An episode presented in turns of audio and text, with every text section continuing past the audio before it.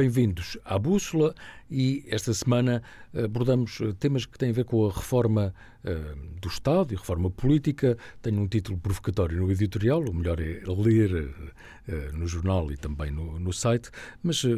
aquilo que quero partilhar é basicamente o seguinte: os círculos uninominais estão previstos há décadas para supostamente haver maior representatividade e, sobretudo, para não se perderem votos, como tem acontecido, em especial nos pequenos partidos mas o chamado arco do poder nunca avançou com essa alteração. A SEDES eh, propõe uma reforma do sistema político eleitoral no ano em que se celebra os 50 anos da democracia e da Terceira República, também já agora, o que passaria por adaptar o sistema alemão à realidade portuguesa, mantendo a proporcionalidade do Círculo Nacional, com cerca de 100 deputados, e elegendo outros 100, através do modelo uninominal que representa os círculos distritais ou regionais.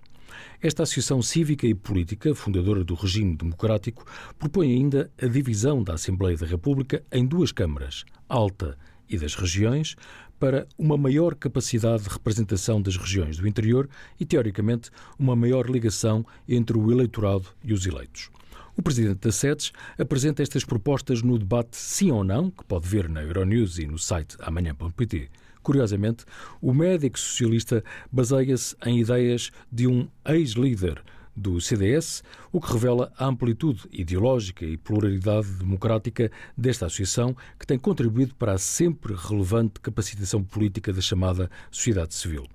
Do outro lado da mesa uh, de debate, José Matos Correia, antigo deputado do PSD por cerca de duas décadas, refuta uh, a tese apresentada por Álvaro Beleza e, sobretudo, a necessidade de alteração do sistema eleitoral vigente e argumenta com os perigos de pulverização política do sistema uninominal previsto desde 1997 na Constituição.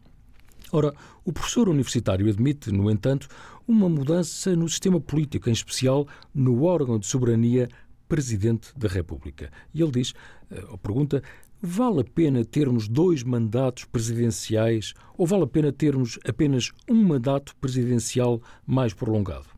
Álvaro Beleza também admite, como defende Matos Correia, a alteração na forma e na duração do mandato presidencial. Deixar de haver dois mandatos eh, de cinco anos, eh, que é o sistema atual, eh, para existir um único mandato de sete ou nove anos, para evitar a tentação de eleitoralismo no primeiro mandato e de eventual conflito institucional no segundo mandato. Estas propostas para a revitalização da democracia devem ser escutadas. É nesse sentido crítico e construtivo que surgem ideias para o país por parte de Peter Vilax, eh, presidente da Associação das Empresas Familiares, numa entrevista sucesso.pt que aconselho a ver no site na Euronews uh, e, e ouvir também em podcast e também eh, do gestor António Ramalho, do economista eh, Joaquim Miranda Sarmento e do professor Adalberto Campos Fernandes, ex-ministro da Saúde do primeiro governo de António Costa. Eh, são crónicas, temas diferentes, mas que vão todas num sentido muito construtivo de debater temas estruturais do país. E, mais uma vez, fica claro o propósito deste projeto